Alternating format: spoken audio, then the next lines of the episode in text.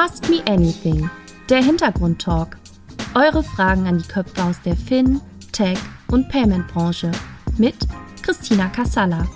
Eine neue Ausgabe Ask Me Anything, dem Interviewformat von Payment and Banking. Ich freue mich sehr, euch heute wieder alle begrüßen zu dürfen. Nach einer kleinen und kurzen Sommerpause starten wir in eine neue Ask Me Anything Saison und heute mit Caroline Jenke. Viele kennen sie aus langjähriger Zeit bei Sofort, jetzt dann danach bei Fintech System und seit neuestem auch bei Pliant. Schön, dass du zugesagt hast, Caroline. Ja, hallo Christina. Vielen Dank für die Einladung. Ich freue mich, hier zu sein.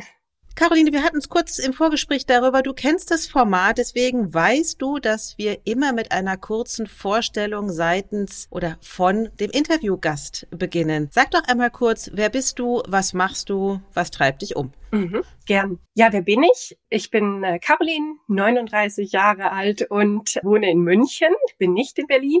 Ich bin verheiratet und habe zwei Kinder. Beruflich bin ich als Chief Legal Officer und Prokuristin im Management von Pliant und verantworte dort den Bereich Legal, Regulatory und Compliance. Und äh, Pliant bietet Firmenkreditkarten an, physische und digitale Kreditkarten mit hohen Limits, attraktiven Cashbacks und die digitalem Beleg- und Kartenmanagement. Okay, du hast gerade gesagt, du bist Chief Legal Officer. Ich nehme an, dir liegt ein Jurastudium zugrunde. Aber nochmal kurz zurück. Du hast gesagt, du lebst in, in München. Wo bist du aufgewachsen? Im Süden, in, in der Nähe von Stuttgart. Und ja, mein Studium habe ich in Augsburg, München, Montreal und Nizza absolviert und dort das erste und zweite Staatsexamen in Jura gemacht. Und von dort aus ging meine Reise dann direkt zu Sofortüberweisung. Bei Sofortüberweisung habe ich die Rechtsabteilung aufgebaut und eine sehr spannende Zeit begleitet, die wirklich die Ur Zeit von PSD2 und der Aufnahme der Zahlungsauslösedienste und Kontoinformationsdienste in die zweite Zahlungsdienste Directive. Das 2013 wurden wir von Klarna akquiriert, wo ich die von rechtlicher Seite die Akquise auf Seiten Sofortüberweisung betreut habe und auch den Merger mit Klarna. Bei Klarna habe ich dann einige Jahre die deutsche Abteilung für Recht, Regulatorik verantwortet. Ja, so viel zu den Stationen. Genau, weiter dann zu, zu Fintech Systems. Stefan Krautkrämer hatte mich 2018 zu Fintech Systems gerufen. Mit Stefan Krautkrämer hat mich schon eine längere Geschichte bei Sofortüberweisung und die Zusammenarbeit geprägt. Und so fand ich die Erzählung, was er mit Fintech Systems da ins Leben gerufen hat und wo, wo die Reise hingeht zu Open Banking, super spannend. Da konnte ich nicht Nein sagen und habe äh, dann bei Fintech Systems auch nochmal diese Reise entlang der äh, zweiten Zahlungsdienste-Richtlinie weiter begleitet. Insbesondere dort auch die Gespräche geführt in Industrieverbänden wie dem Bitkom, EDPPA, EFA und auch mit den Aufsichtsbehörden einer BaFin oder auch dem Bundeskartellamt und der Europäischen Kommission. Genau, der Bereich Open Banking, der mich lange beschäftigt hat. Aber das klingt ja schon sehr, sehr vielfältig. Jetzt hast du gesagt, du hast Jura studiert an vielen verschiedenen Orten. Also kommst du aus so einer Jurafamilie? Das ist ja oftmals so. Wenn der Vater, Großvater, Mutter, Schwester ja in die Juristerei gehen, dann hat man quasi kaum eine andere Wahl. War das für dich sofort klar? Du wirst Juristin? Ich wollte schon immer Juristin werden. ja, tatsächlich bin ich eine der seltenen Ausnahmen, die schon ins Poesie- oder Freundschaftsalbum in der Schule geschrieben hat, ich möchte Juristin werden. Kann sein, dass das auch mitgeprägt wurde. Mein Vater ist selber Jurist, war selbstständig zu der Zeit und hat mir das eigentlich immer auch positiv vorgelebt. Also immer, ich habe immer was Positives damit verbunden. Für mich war klar, ich wollte in Unternehmen. Ich wollte im Unternehmen direkt bei den Entscheidungen dabei sein. Also anders als die beratende Kanzleiarbeit war es mir wichtig, direkt am Puls des Unternehmens und der Entscheidungen zu sein. Mhm. Was hast du dir denn als Kind darunter vorgestellt, was ein Jurist macht? Also hast du einen sehr ausgeprägten Gerechtigkeitssinn schon auf dem Spielplatz gehabt? Oder? Kann sein. Ich habe äh, schon schon immer Praktika gemacht in dem Bereich, in der Jugendgerichtshilfe als Mediatorin. Das hat mich in der Schulzeit so beschäftigt. Das heißt, ein Gerechtigkeitssinn schon. Auch in der Schulzeit war es vielleicht eher geprägt im Sinne von, ich habe John Grisham gelesen und hatte darunter diese Vorstellung, in, vor einer Jury Plädoyer zu halten und damit für Gerechtigkeit zu sorgen. Das Bild hat sich gewandelt und äh, ging dann hin zur Unternehmensjuristin. Also natürlich entwickelt sich das auch mit der Zeit und von diesem, ja, von John Grisham hin zu im Unternehmen mit Jura was gestalten zu können, auch mit vorauszudenken und nachhaltig Entscheidungen zu treffen. Das war das, was mich dann zum Studium gebracht hat. Und das ja mit sehr vielen Stationen. Also wie, wie hast du das sozusagen angelegt? Also ich meine, du warst ja unter anderem auch im, im französischsprachigen Ausland. Ist das ein Schritt, den man in der Juristerei unbedingt gehen sollte oder ist das eher ungewöhnlich? Mich interessieren Sprachen. Ich fand einmal die, die anderen Rechtssysteme, aber vor allem auch die Sprachen sehr interessant. Deshalb war für mich klar, in Augsburg gab es die Möglichkeit des dualen Studiums in Englisch und Französisch. Ich habe dann den französischen Zweig gewählt und damit war für mich klar, eine Auslandsstation kann dieses das Studium damit auch noch mal stärken und ich muss zugeben, Nizza war zwar auch von der, von der Licence und von dem Abschluss dort geprägt, aber vor allem auch eine Zeit, wo ich sehr wenig im Hörsaal verbracht habe, weil ich im Frühlingssemester am Strand gelernt habe. Ja, das habe ich nämlich gelesen. Dann dachte ich, also wenn man an der Côte d'Azur studiert, wahrscheinlich egal was, wer sitzt denn dann da im Hörsaal? Und du bestätigst also diesen Gedankengang. Ja, aber es lässt sich ja auch gut vereinbaren. Also für mich war das so eine Zeit, wo ich auch für mich nochmal das Lernen anders entdeckt habe. Das französische Rechtssystem ist ganz anders als das deutsche. Man lernt sehr viel auswendig. Und dann musste ich mir kurz, kurzerhand überlegen, wie man sich auf diese Prüfung vorbereitet. Das habe ich gemacht, indem ich mir die Sachen auf damals wirklich Kassetten mit dem Walkman gesprochen habe und dann am Strand immer wieder gehört. Und bei der Prüfung gab es einzelne Themenbereiche und man konnte wie ein Essay dazu schreiben. Ich habe einfach die Kassette runtergeschrieben. So anders war das System. Ich bezweifle, dass das die richtige Vorbereitung auf die spätere berufliche Tätigkeit ist, aber man passt sich ja dementsprechend an. Ja, und dann bist du nach Kanada gegangen, auch wieder in die französischsprachige Ecke. Ja, ne? Montreal war für mich genau aus dem Grund so, so attraktiv, weil es halt diese Bilingualität gibt. Es ist Französisch, Englisch, beides sind anerkannte Sprachen im, im Businessbereich. Und das zeigt sich zum Beispiel, indem man bei der Begrüßung, wenn, wenn Mandant reinkommt, ihn begrüßt mit Hello, Bonjour und dann anhand der Antwort weiß, okay, jetzt geht's weiter in Englisch oder in Französisch. Und ich gebe zu, zum Teil hatte ich dann gehofft, oh bitte lass es Englisch sein, weil das natürlich doch dann die einfache Sprache zu meistern ist. Aber ist dein Französisch jetzt so gut, dass du auch auf Französisch verhandeln könntest? Leider nicht mehr, es ist eingeschlafen. Es ist einfach Sprachen, wenn man nicht ständig am Ball bleibt, ist es nicht mehr so möglich. Aber ich denke, man könnte es auffrischen. Das ist in unserer Fintech-Branche ist es einfach zu wenig äh, Französisch geprägt. Das ist alles Englisch. Das stimmt. Ja, ja. Und Französisch ist ja eine Sprache, in der Tat. Man vergisst sehr viel, wenn man es nicht jeden Tag spricht oder hört. Ganz anders als Englisch eben. Ne? Im Radio hört man Englisch, man auf der Straße hört man sehr viel Englisch. Da ist man doch ganz anders in Übung als im Französischen. Ich wundere mich nur deswegen, weil du sagtest John Grisham und der hat ja nun nicht auf Französisch geschrieben,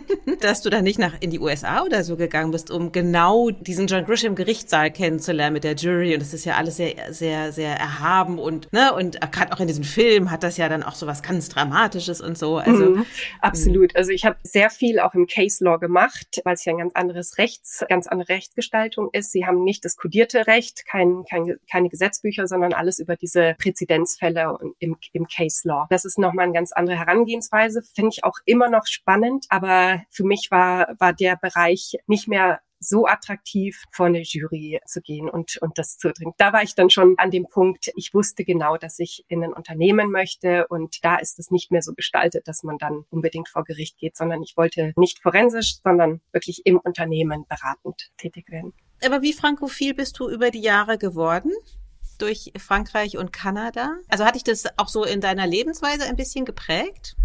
Ach, kann ich jetzt nicht wirklich sagen. Ich habe immer noch einen engen Bezug zu Frankreich. Montreal würde ich sofort wieder hinfahren und, und Kanada ist wunderschön. Gerade Montreal ist eine, eine wunderschöne Stadt, die vereinbart oder kombiniert so dieses französische Flair wenn man direkt am St. Lorenzstrom dort in einem Café sitzt, hat man das Gefühl, man sitzt mitten in Paris. Und im Hintergrund ist dann die Skyline mit dem, mit dem Businessviertel und man, man fühlt sich, als wäre man irgendwo, ja, kurz vorm kleinen Manhattan. Und diese Kombination ist einzigartig. Also Montreal und, und Kanada finde ich immer noch sehr, sehr schön und würde sofort wieder hinfahren. Aber zur französischen Sprache habe ich wenig Bezug. Einfach weil es im Alltag mich nicht ständig begleitet, anders als eben die englische Sprache. Hättest du dir denn mal vorstellen können, im Ausland zu arbeiten? Jetzt auch vielleicht mit Familie? Also Montreal war ja auch schon die Arbeitsstation, das war die Wahlstation, wo man wirklich vier Monate in der Kanzlei mitarbeitet. Das hat mir sehr viel Spaß gemacht. Jetzt komplett ins Ausland auf Dauer zu gehen, kann ich mir gerade nicht vorstellen. Dazu sind wir hier auch irgendwie verwurzelt mit Familie und Schule für die Kinder. Und das wäre natürlich ein komplett, ja, eine Komplettumstellung und, und ein radikale Änderung. Kann ich mir gerade nicht vorstellen.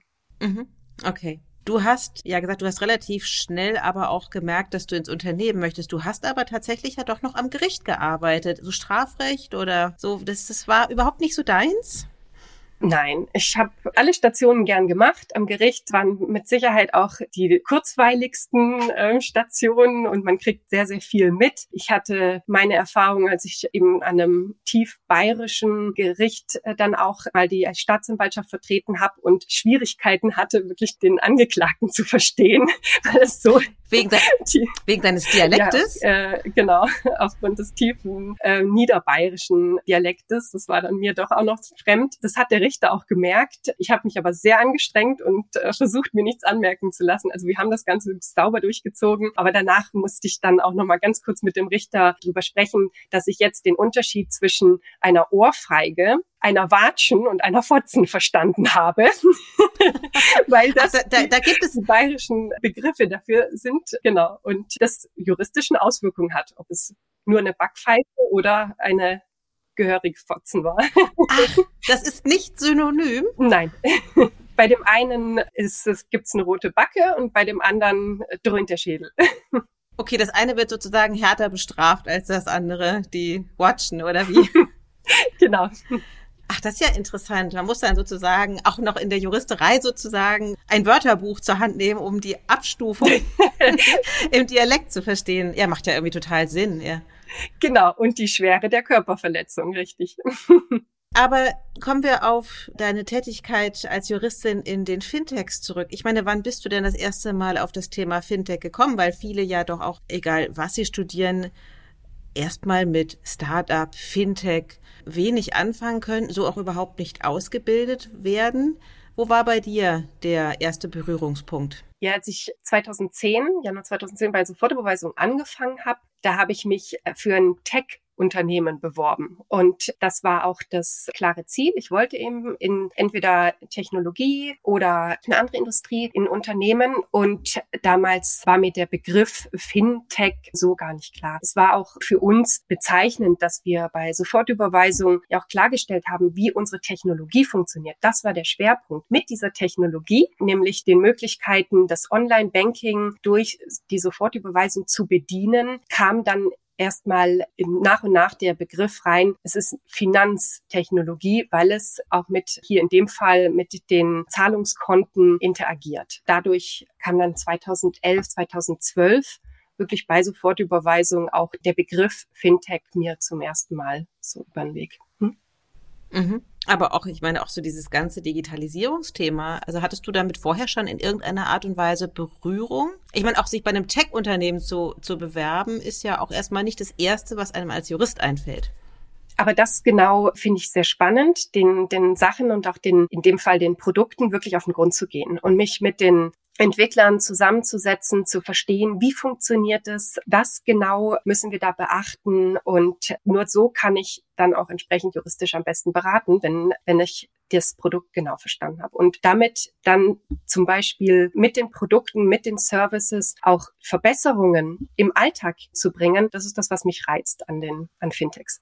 Erzählst du manchmal vor anderen Studierenden aus dem Jura von deiner Tätigkeit? Bist du da in irgendeiner Art und Weise auch aktiv? Sozusagen zu vermitteln, man muss nicht immer in der Robe im Gerichtssaal stehen oder man muss nicht als, als Anwalt irgendwie in einer Kanzlei arbeiten, sondern wenn man ins Unternehmen geht, heißt das das und das und guckt euch doch mal den Technologiebereich an. Absolut. Wenn ich ins Gespräch komme mit Studenten von meiner Universität, von Augsburg oder von München, dann erzähle ich ihnen auch, was ich mache. Und es ist dieser Austausch, der, der das immer wieder spannend rüberbringt. Und man merkt schon, dass das auch im Jurastudium etwas mehr Möglichkeiten besprochen werden, dass es da mehr Möglichkeiten gibt. Es ist aber immer noch das klassische Jurastudium, das auf den Richterjob ausgerichtet ist, leider. Es wäre schön, wenn es da noch mehr auch Arbeitsgruppen gibt, die vielleicht diese Themen auch näher bringt. Also gerade auch so das Verständnis für ja, IP-Rechte und, und IT-Themen kommt beim Jurastudium noch viel zu kurz. Aber also ich finde das Thema sehr wichtig. Ich habe mir das auch fest vorgenommen und ich werde, wie du weißt, auf die Her Career gehen, wo ich vielleicht auch nochmal hoffe, dass man einfach durch eigene Erzählungen, eigene Erfahrungen den Studierenden und den Einsteigenden in den Job hier nochmal spannende Einblicke gewähren kann. Aber die Entscheidung trifft jeder für sich selbst. Nur ist es schön, wenn, wenn es natürlich einen bunten Fächer an Ideen gibt, aus dem man dann entsprechend profitieren kann. Nehmen wir mal ein paar Fragen, die ich später gestellt hätte, vorweg. Du hattest gerade ja diese, diese Messe erwähnt. Das richtet sich ja vor, oder vor oder nur an, an äh, Frauen, die der Jobsuche sind, die äh, auf der Suche nach Karrieremöglichkeiten sind. Wie würdest du denn die Chancen als, also in unserer Digitalbranche auch einschätzen und gerade auch im Fintech-Bereich als, als Frau? Also du wirst ja darüber berichten. Ja? Und, und also das zum einen, wo, wo stehen wir da gerade aus deiner Perspektive und womit kann man denn die Frauen begeistern?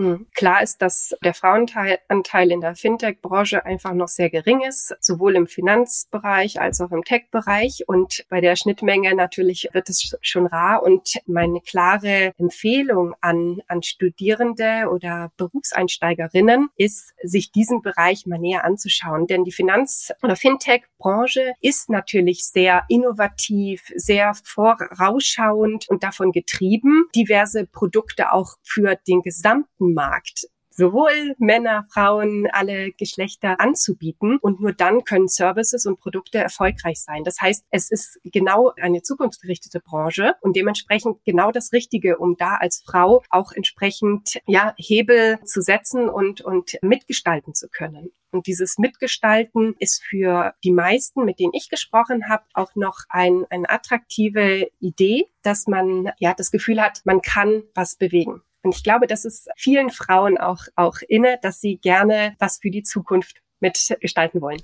Ja, das ist ja insofern interessant, als dass es wird ja immer beklagt, okay, es gibt zu wenig äh, Frauen in der, in der Fintech-Branche, weil Frauen eher zurückhaltend sind, diese typischen MINT-Fächer zu studieren, sag ich mal. In den juristischen Hörsälen zum Beispiel, da sitzen doch mindestens 50 Prozent Frauen. Ja, das ist richtig. Da ist es sehr gut aufgestellt und dementsprechend wäre es gerade da ein Bereich, wo die Frauen in die Fintech-Branche kommen können. Wir merken das ja bei uns, also sowohl bei Sofortüberweisung, Klarna, Fintech Systems und auch jetzt bei Pliant. Es ist doch noch so, es wird diverser. Wir sind jetzt bei Pliant sehr gut aufgestellt, aber es ist es verlagert sich immer noch im Bereich Entwicklung. Es ist sehr männerlastig und bei den Bereichen People oder Legal, da sind wir dann doch sogar eher mit überwiegendem Frauenanteil. Aber insgesamt im Unternehmen durchmischt sich das dadurch ganz schön.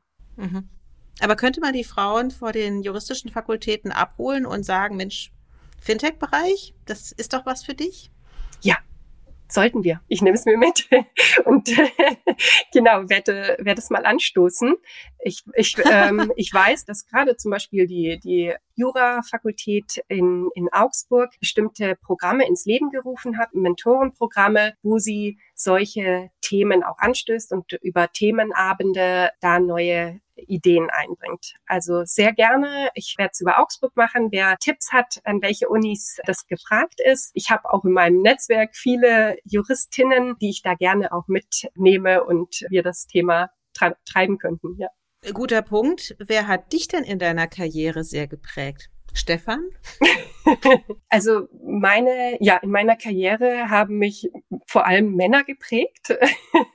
ähm, beginnend damit, dass ich schon mal an die Idee gedacht habe, ins Unternehmen zu gehen und Jura zu studieren mit meinem Vater. Ich hatte bei schon bei Sofortüberweisung einen sehr guten Chef mit Jens Lüttke, der die Themen in dem GiroPay gegen Sofortüberweisung Verfahren betreut hat und wo ich super viel lernen konnte. Es waren einfach auch so Zeiten, wo es abseits von dem operativen täglichen Geschäft ich mich immer wieder in, in das Verfahren auch eingelesen habe, in, in alle Schriften und es waren hunderte von Seiten, viele Fragen stellen durfte und Jens da nicht müde wurde, mich immer wieder auch da mit reinzuholen. Für mich eine sehr, sehr spannende Zeit. Und auch bei, bei Stefan Krautrimmer habe ich jemand gefunden, der für mich auch als Mentor fungiert hat. Er hat mich klar gefragt, ob ich auch in den Vordergrund treten will und das ist, das war so, ein, so eine Entscheidung, die kam oder die Idee kam von Stefan, weil bisher war es immer so, als Jurist sitzt man ja doch eher im sozusagen im Hinterzimmer und äh, das sollte sollte es nicht sein. Das war ich noch nie von der von der Persönlichkeit. Ich wollte immer gerne auch mit in den Entscheidungen, mit in der ja mit an der direkt an der Unternehmensführung sein und Stefan hatte mich dann auch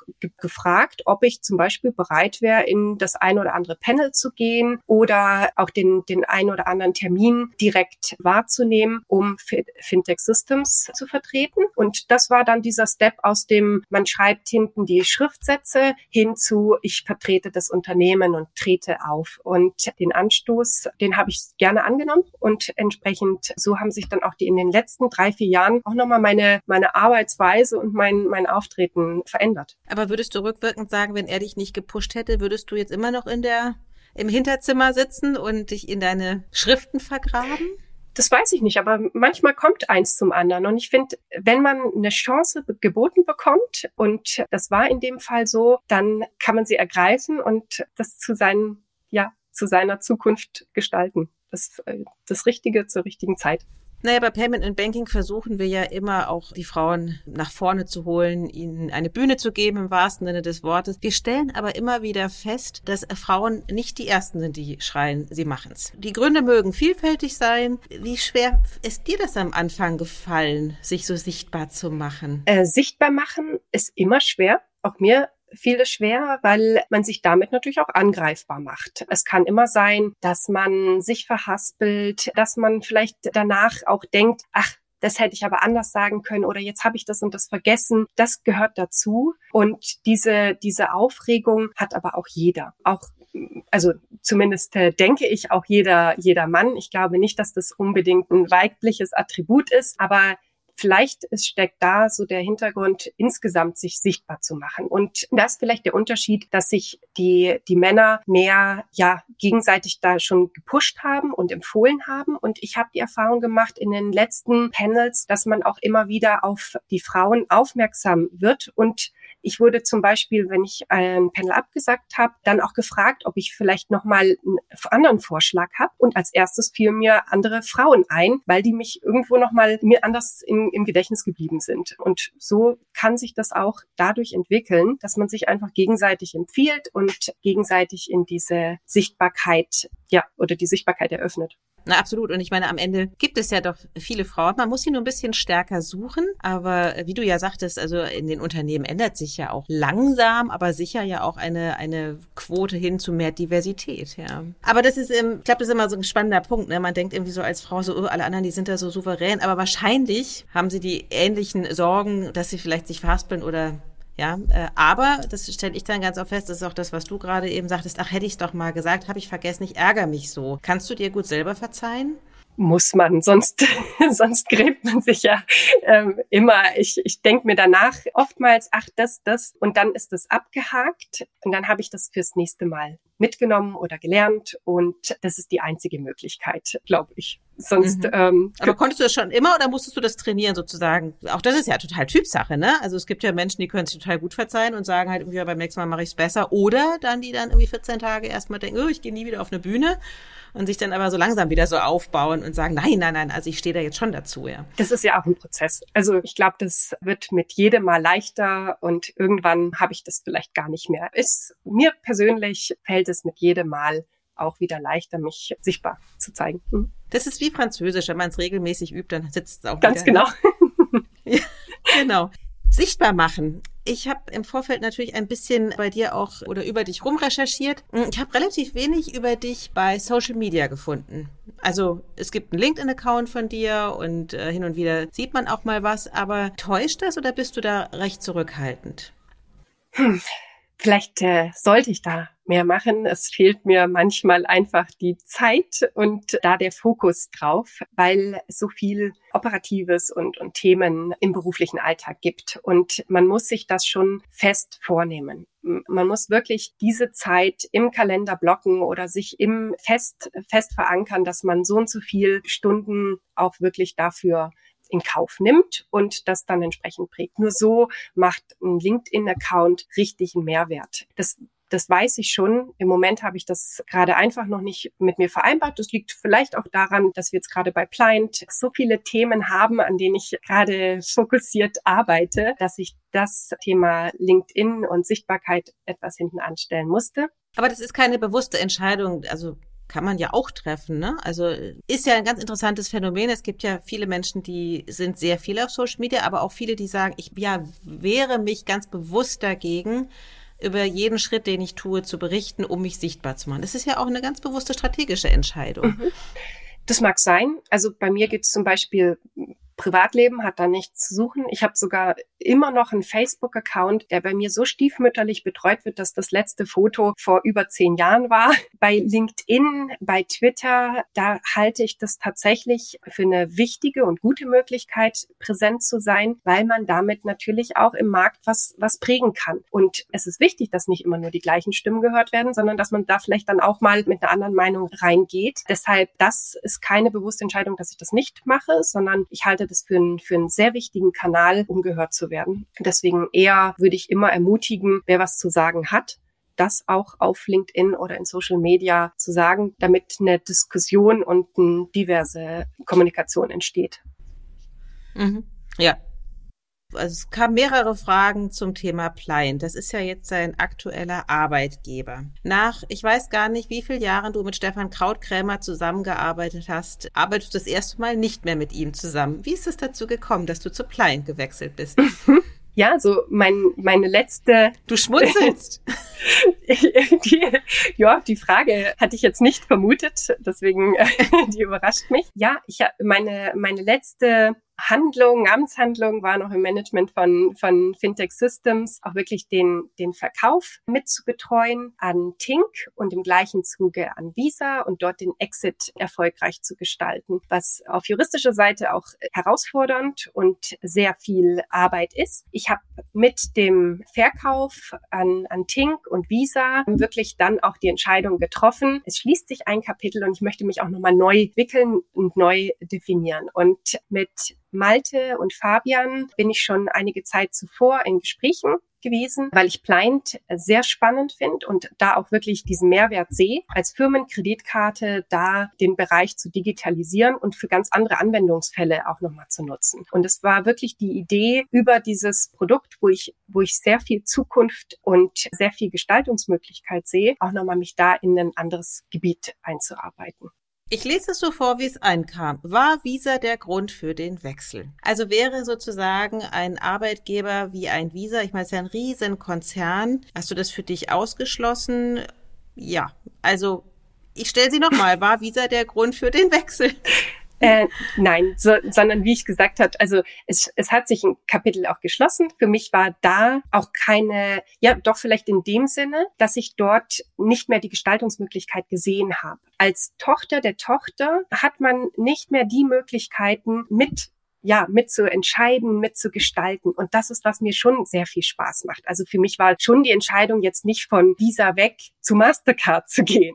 Wäre ja auch interessant. Beide Unternehmen sind super spannend und haben viel zu bieten. Ähm, so ist es nicht. Sowohl Visa als auch Mastercard, wir arbeiten mit Visa zusammen, sind natürlich tolle, tolle Bereiche. Aber für mich war es schon nochmal der Blick auch in ein Unternehmen, wo ich mit, ja, von, von ziemlichem Start hin zu einem ganzen Marktfeld erarbeiten, erschließen und mitzugestalten, der Anreiz, dass, dass ich eher in ein kleines Unternehmen gehe. Vielleicht insofern. Ja, ich habe diese Antwort ein bisschen vermutet, weil du ja eingangs irgendwie sagtest, dass du gerne in ein Unternehmen wolltest, aber dass du gerne gestaltest. Also dieses Konzernarbeiten hast du dann offensichtlich dir ein bisschen abgewöhnt, sage ich mal in Anführungsstrichen, nach zehn Jahren Fintech-Startup. Ich habe immer schon das, äh, dieses Startup und die Scale-up bevorzugt, als äh, in einem Konzern zu arbeiten. Selbst wenn Klarna bis, bis zuletzt noch sagt, sie sind ein großes Startup, waren dort zuletzt auch schon, schon große äh, oder ganz andere Prozesse. Und in diesen Prozessen kann man sich schon gut wiederfinden und da auch entsprechend die Wege gehen, aber es bleibt dabei, man hat nicht diese Gestaltungsmöglichkeit. Das ist richtig. Eine andere Frage. Wie anders ist Pliant im Vergleich zu Fintech System? Das kann man jetzt ja in viele Richtungen interpretieren. Kulturell. Ihr seid ja deutlich kleiner, glaube ich, jetzt als, als Pliant. Dann ist ja euer Gründer auch, der sieht ja aus wie 18. Ist er aber, glaube ich, nicht. Oder man kann das natürlich auch äh, businessmäßig interpretieren. Also dröseln wir das mal auf. Wie ist es denn kulturell? Ja, also kulturell, Client ist ganz anders ausgerichtet. Anders als bei Fintech Systems, wo wir einen starken Fokus auf den deutschen und Dachmarkt hatten, einfach aus den Gegebenheiten. Man musste dort die Schnittstellen erstmal für diesen Bereich so gut in so guter Qualität herbringen, dass es ein sehr solides, ruhiges deutsches Unternehmen war.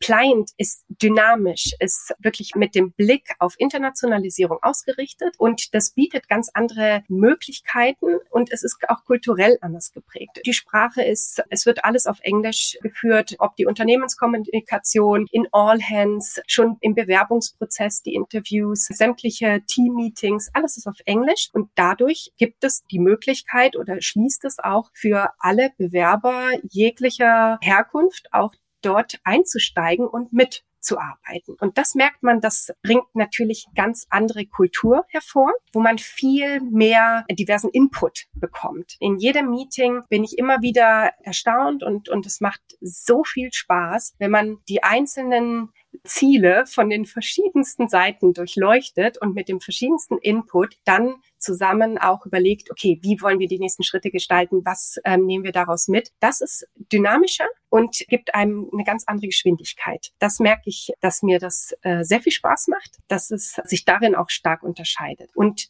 das ist Gründer geprägt. Ja, das würde ich schon sagen. Da hatte ich bei, bei Stefan mit der ruhigeren Art oder auch mit Dirk Rudolf in seiner ruhigen Art ein ganz anderes Mindset. Es war auch nachhaltig und vorausschauend, aber nicht dieser Blick auf Internationalisierung, auf neue Märkte, auf die diverse Gestaltung im Unternehmen. Das finde ich bei Pliant und wird stark von, von Malte ähm, Rau und Fabian Terner geprägt, dadurch, dass sie einfach das Vorleben und jeden fördern, der da gerne mitgestalten möchte. Internationalisierung nun ist Pliant aber auch nicht der einzige Firmenkreditkartenanbieter. Wie kann sich Pliant differenzieren?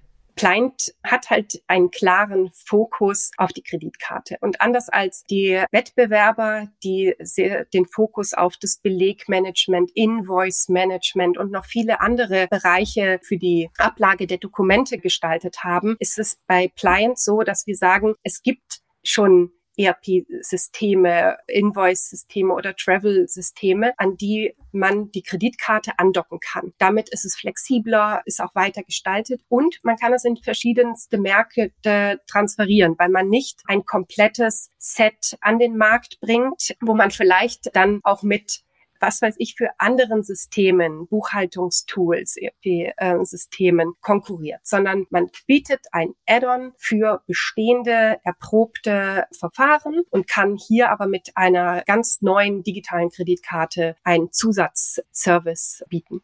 Das klingt nach einer Menge Arbeit für dich. und du hast auch gerade das Stichwort Herausforderungen äh, fallen lassen und hast ja auch die Geschwindigkeit geschildert. Wo siehst denn du für dich deine persönlichen Herausforderungen?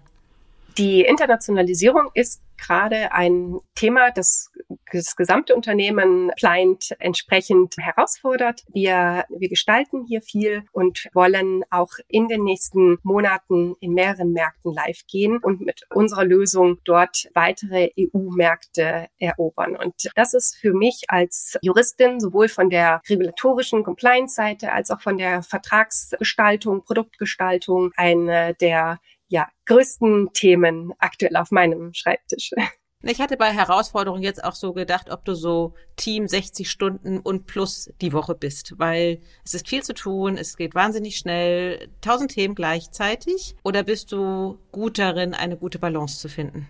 Ich arbeite gern in meinem Job und dementsprechend investiere ich auch viel. Die Balance zu finden ist wichtig. Ich komme aber gerade auch aus dem Urlaub, deswegen kann ich da jetzt gerade ganz relaxed dazu sprechen. Und ich glaube, das ist einfach auch wichtig. Es sind ja auch manchmal die Themen, die einen auch am meisten beschäftigen und wo man wirklich auch mit mitmachen möchte, die einen dann auch noch länger bei der Arbeit halten. Und darüber habe ich mich noch nie beschwert und mir noch nie Gedanken gemacht, sondern das sind ja so Sachen, dann kriegt man das ja auch wieder zurück, wenn man merkt, dass sich die Projekte vorwärts entwickeln, dass sich da was an Erfolgen zeigt. Das ist ja genau das, was einem auch der Job sozusagen zurückgibt, den Invest in ja, neue, neue Entwicklungen, neue Milestones, die man erreicht. Nimmst du Arbeit mit in den Urlaub?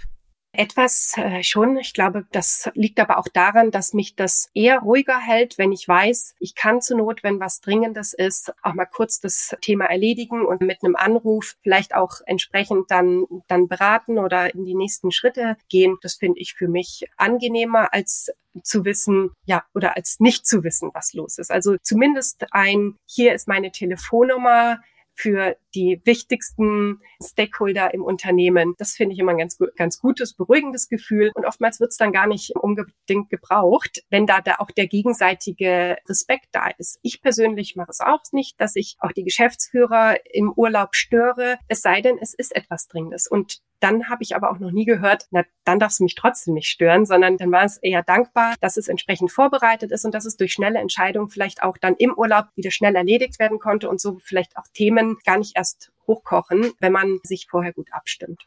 Aber wie entspannst du denn dann, wenn ja doch irgendwo im Hinterkopf immer noch so mitrattert, es könnte mein Telefon klingeln? Hast du da Tricks?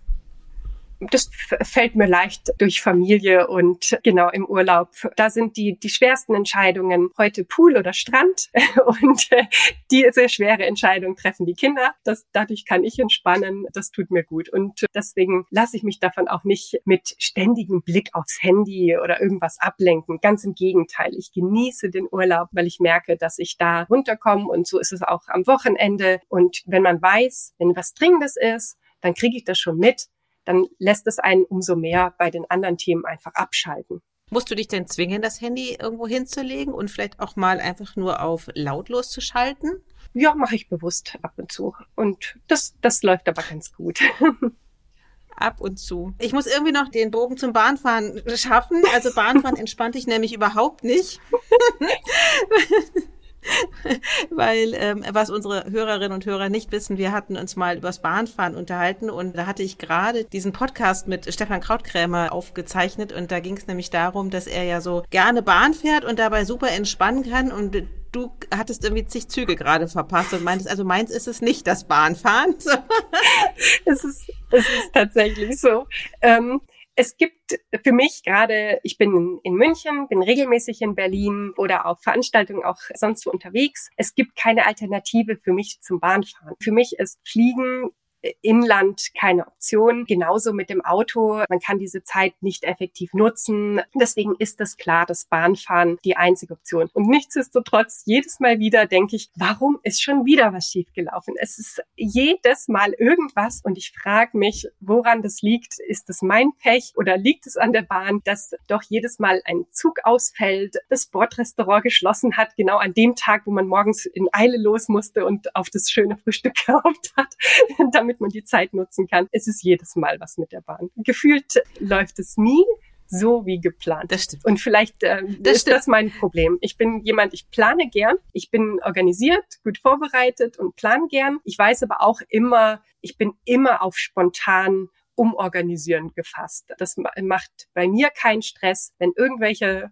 neuen Umgebungen oder neue Gestaltung kommt, dann wird eben neu organisiert und wieder sich darauf eingestellt. Das also es bringt dich nicht in Wallungen, wenn plötzlich ein Zug ausfällt, der Mietwagen irgendwie doch nicht zu haben ist und außerdem gleichzeitig noch irgendwie der Computer ausfällt. Nee, ich, dann nehme ich mir die nächsten Sachen vor, dann greife ich zum Telefon, dann warte ich da oder suche mir die nächste Arbeitsgelegenheit. Es gibt immer, es gibt immer Optionen. Also ich bin darin geübt, vielleicht auch so aus, aus dem Familienmanagement, dass man so viel planen kann, wie man will. Manchmal muss man einfach sich spontan darauf einlassen. Am Ende ist sowieso alles immer ganz anders aber niemals schlechter eigentlich, oder? Also irgendwie klappt es dann doch irgendwie in der Regel. Aber das stimmt, du bist einfach ein, ich meine, wir haben uns ja schon etliche Male getroffen und du bist einfach immer richtig gut vorbereitet. Das muss man einfach sagen, ne? Das brauchst du so für deine Stabilität, oder? Freue mich. Ja, ist, für mich ist es die Vorbereitung auf, auf die entsprechenden Themen, und ähm, ja, wie gesagt, man darf sich nur nicht aus der Ruhe bringen lassen, wenn dann doch irgendwas anders läuft, denn das kann immer passieren. Pokerface, ne? Das machen ja andere auch. Genau. Okay, also wir hatten es äh, schon ein bisschen darüber, wobei kannst du entspannen? Offensichtlich Urlaub ist so ein Thema. Sitzt du eher auf dem Sofa rum oder machst du Sport? Oder weder noch? Es ist jetzt nicht so, dass ich täglich auf dem Fahrrad springe. Ich bin sehr viel unterwegs mit den, mit den Kindern und nutze die Zeit dann auch immer echt aus, wenn ich mir meine Stunde mit den Kindern nehme, dass ich sage, jetzt gehen wir auf den, auf den Spielplatz und ich bin keine der Mütter, die dann auf der Bank sitzt und im Handy rumdaddelt, sondern ich äh, spiele dann mit den Kindern mit und habe da auch meinen mein Spaß dran. Deswegen für mich ist das dieses aktive Mitgestalten, das da habe ich viel Spaß. Und ansonsten meine Hobbys sind jetzt eher noch vom vom Ehrenamt geprägt. Ich bin beim Roten Kreuz ehrenamtlich tätig im Bereich Krisenintervention und davon sind unsere Wochenenden dann eher mal geprägt. Kannst du das ein bisschen näher beschreiben, was du dort tust? Ja, gern. Also Krisenintervention oder psychosoziale Notfallversorgung ist die Betreuung zum Beispiel bei einem Unfall, bei einem Schadensereignis nicht der verletzten Personen, sondern der Betroffenen. Zum Beispiel Angehörige, Zeugen und hier eine akute seelische Versorgung. Das heißt, im Kriseninterventionsteam fangen wir zum Beispiel hier so die ersten Eindrücke auf und hören zu und geben auch Handlungsleitfäden, was so die nächsten Schritte sind oder wo man sich auch hinwenden kann, wenn es nicht besser wird. Und das ist eine reine Akuthilfe, also es ist keine psychologische Betreuung auf Dauer, sondern es ist eine Akuthilfe. Zum Beispiel ähm, sind das Einsätze wie jetzt so ein Hochwasser in Deggendorf oder Ahrweiler, wo viele Betroffene sind, die einfach in dieser Krisensituation eine Unterstützung bekommen. Da war unser Team auch Starnberg überall unterwegs. Oder zum Beispiel Amoklauf in München, die Zuletzt jetzt an den Wochenenden haben wir die Einsatzkräfte, die Rückkehrer aus der Ukraine betreut. Also vom Roten Kreuz, die Einsatzkräfte, die aus der Ukraine kamen. Und hier die Betreuung der Betroffenen ist etwas, was im Rahmen des Kriseninterventionsteams eine Hilfsgestaltung ist. Wie bist du dazu gekommen? Über meinen Mann, der vor einigen Jahren ein Kriseninterventionsteam vom Roten Kreuz in Starnberg äh, gegründet hat. Und da bin ich direkt mit reingegangen und, und unterstütze auch. Mittlerweile ist er als Fachdienstleiter in Bayern für den Bereich PSNV sehr aktiv. Ich versuche es zu vereinbaren mit Beruf, Familie und Hobbys. Ähm, aber immer wieder schaue ich, dass ich auch da meinen Beitrag leisten kann. Aber das klingt tatsächlich sehr zeitintensiv. Ja, äh, ist es für jeden die, die Möglichkeit, so viel Zeit zu investieren, wie er kann. Das heißt, anders als hauptberuflicher Rettungsdienst ist es ja nicht so, dass wir bei Alarm sofort los müssen, sondern es ist so, wie wir es können. Das heißt, der ein oder andere kann am Wochenende, der nächste kann auch unter der Woche, weil er zum Beispiel schichtet und am Wochenende unterwegs ist. Und dadurch teilen wir uns die Dienste auf vielen Schultern auf, so dass es nicht an Einzelnen hängen bleibt. Aber wie muss ich mir das vorstellen? Also es ist jetzt keine Ahnung, mir fällt jetzt unlängst das Zugunglück in Bayern ein. Da würdet ihr dann gerufen werden und mit den Angehörigen sprechen. Richtig. Wir bieten das an. Wir sind auch ausgezeichnet, indem wir eine Weste tragen, wo eben Kriseninterventionsteam draufsteht. Und so können sich die, die Betroffenen an uns wenden. Man kommt mit Einzelnen ins Gespräch, wenn man vielleicht merkt, da ist was und bietet dadurch einfach auch die Möglichkeit, zuzuhören und vielleicht den einen oder anderen Tipp zu geben. Wenn das jetzt der eine oder andere hört und sagt, das ist ja total spannend, also kann das jeder machen? Muss ich eine Ausbildung absolvieren? Wie kann man sich da einbringen? Ja, also es ist eine natürlich eine Ausbildung dafür erforderlich, die man aber auch in der Freizeit gestalten kann. Also so habe ich das auch gemacht über die Wochenenden und diese Ausbildung ist erforderlich, einmal damit man das Handwerkszeug bekommt, was kann ich machen, wie kann ich reagieren in bestimmten Situationen, was ist überhaupt mein Auftrag, denn helfen ist hier oftmals davon geprägt, dass man nur zuhört man kann ja nicht wirklich das Leid wegnehmen, sondern es ist das reine Zuhören und damit dann auch lernt umzugehen. Zum Beispiel, wie halte ich meine eigene Psychohygiene? Und das wird in der Ausbildung gelernt. Wer daran Interesse hat, kann sich jederzeit gerne ans BRK wenden oder ich äh, stelle auch gerne den Kontakt her. Das, der Einstieg ist zum Beispiel über einen Grundlehrgang, ein Wochenende, bei dem man einfach auch mal so ein paar erste Themengebiete sich erarbeitet und dann kann man immer noch schauen, ob es das Richtige ist. Es gibt auch ein paar harte Kriterien. Man muss mindestens 23 Jahre alt sein, diese Ausbildung absolvieren und eine gewisse Stabilität im Leben haben. Also wer sich selber gerade in einer Krise befindet, der sollte das nicht machen. Da gibt es aber auch vorher Gespräche mit den entsprechenden PSNV-Leitern. Mhm. Das ist ja toll, dass du das machst und auch so eine wahnsinnig wichtige Arbeit. Man macht sich das ja immer gar nicht klar, weil natürlich die Ersthelfer sich erstmal um die Verletzten und Opfer kümmern, aber es sind ja so viel mehr dahinter auch verletzt durch Verlust oder ja, Sorgen, die entstehen, wenn, wenn ein Mensch schwer verletzt ist, den man liebt, ne? Richtig, absolut. Und Anlass, Auslass war eigentlich so die, die das Zugunglück in Eschede, wo es, wo es zum ersten Mal dieses Thema auch ins Leben gerufen wurde, weil man mitbekommen hat, äh, das war damals Müller-Zyran, der wirklich auch gemerkt hat, wenn man rechtzeitig eine Akuthilfe bietet, kann das traumatische Folgen und Belastungen in der Zukunft abschwächen oder gar ver verhindern. Und dadurch kam das auf und da gibt es die Seelsorge, es gibt auch die Malteser, die hier dafür unterwegs sind und das Rote Kreuz, die sich dabei engagieren, weil das Thema so wichtig ist. Und ich halte es eben auch für wichtig. Das heißt, falls jemand da Interesse hat, kann sich gerne dann im Nachgang an dem Podcast bei mir auch melden oder auch gerne spenden. Das ist immer gefragt. Es ist alles ehrenamtlich. Dafür bekommt bekommen wir keine Vergütung, sondern es wird durch Spenden finanziert. Und dementsprechend sind wir da immer dankbar. Eine super wichtige Arbeit, die ihr da leistet. Ja, toll. Jetzt habe ich ein Problem, insofern die Kurve wieder zu kriegen, weil ich würde gerne darüber weiterreden, aber wir sind äh, tatsächlich schon am Ende unseres Podcastes, was mich zu meiner aller, vor, aller vorletzten Frage führt, welchen Podcast du hörst, weil eine Zuschrift, das klingt so printmäßig, hatte wohl irgendwie gesehen, gehört, gemerkt, dass du gerne The Fast and the Curious hörst. Ja, das ist richtig. Finde ich gut. Der Podcast von ähm, Lea-Marie Kammer und Verena Pausdorf gefällt mir sehr gut. Ich finde den abwechslungsreich. Ich mag die Stimmen dynamisch, höre ich sehr gern. Deswegen, mhm. ja, ich höre auch Payment Banking regelmäßig, Danke. natürlich. ähm, sonst wären wir auch da gar nicht so oft im Gespräch. Jedes Mal wieder ist es für mich auch nochmal ein Blick über den Tellerrand. Ich höre mir auch alle Blockchain und äh, Themen an, in denen ich nicht firm bin, aber die, die ich spannend finde und wo ich einfach jedes Mal wieder was dazu lerne. Mhm. Und dann die aller, allerletzte Frage kam auch rein. Wann schreiben wir wieder etwas zusammen? Du hast also offensichtlich mal ein Buch geschrieben? Ähm, Wahrscheinlich weißt du auch, über wen die Frage ja. reinkam, oder? also zuletzt ähm, mit äh, Lea Siering. Und ähm, es hat äh, sehr viel Spaß gemacht, den einfach auch über das Thema Open Banking und PSD3 zu schreiben, vor allem weil wir das nochmal von verschiedenen Seiten durchleuchtet haben. Einmal von der juristischen, regulatorischen Sicht, aber auch aus Marktsicht und was für Marktinitiativen gibt es. Und der Austausch hat mir sehr viel Spaß gemacht. Also Lea, melde dich. Immer wieder gern.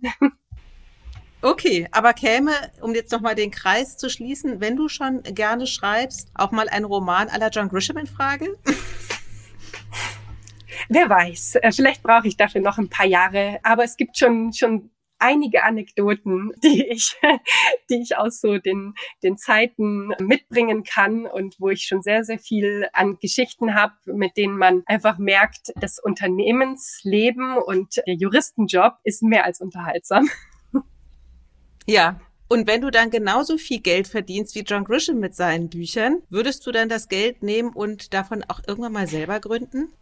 Gute Idee. Bisher äh, hatte ich äh, noch nicht den, den Anreiz, selber zu gründen, aber ich kann es mir gut vorstellen. Ich finde die, gerade auch die Anfangszeiten so herausfordernd sie sind und ich, da gibt es einfach auch viele Geschichten von einem wahnsinnigen Stresslevel, finde ich aber auch sehr spannend und das ist was, was mich auch reizt, diese Neugestaltung und sich etwas zu überlegen, was ja vielleicht auch zukunftsgerichtet etwas verändern kann. Und ja, bei, bei Pliant habe ich das jetzt gerade für mich äh, auch gefunden, sehr früh einzusteigen und noch viel zu entwickeln, weil wir stehen da lange nicht am Ende der Reise. Mhm. Wir sind aber am Ende des Podcastes angekommen. Caroline, ich danke dir sehr für deine Auskunftsfreudigkeit, über ja, deinen Einblick in dein Leben, wie du das so gestaltest und äh, welchen Stellenwert Beruf und aber tatsächlich auch natürlich auch diese ehrenamtliche Tätigkeit hat. Ich ja, kann nur mich sehr herzlich von dir verabschieden und danke dir. Tschüss, Caroline. Gleichfalls. Danke dir, Christine. War ein sehr schönes Gespräch.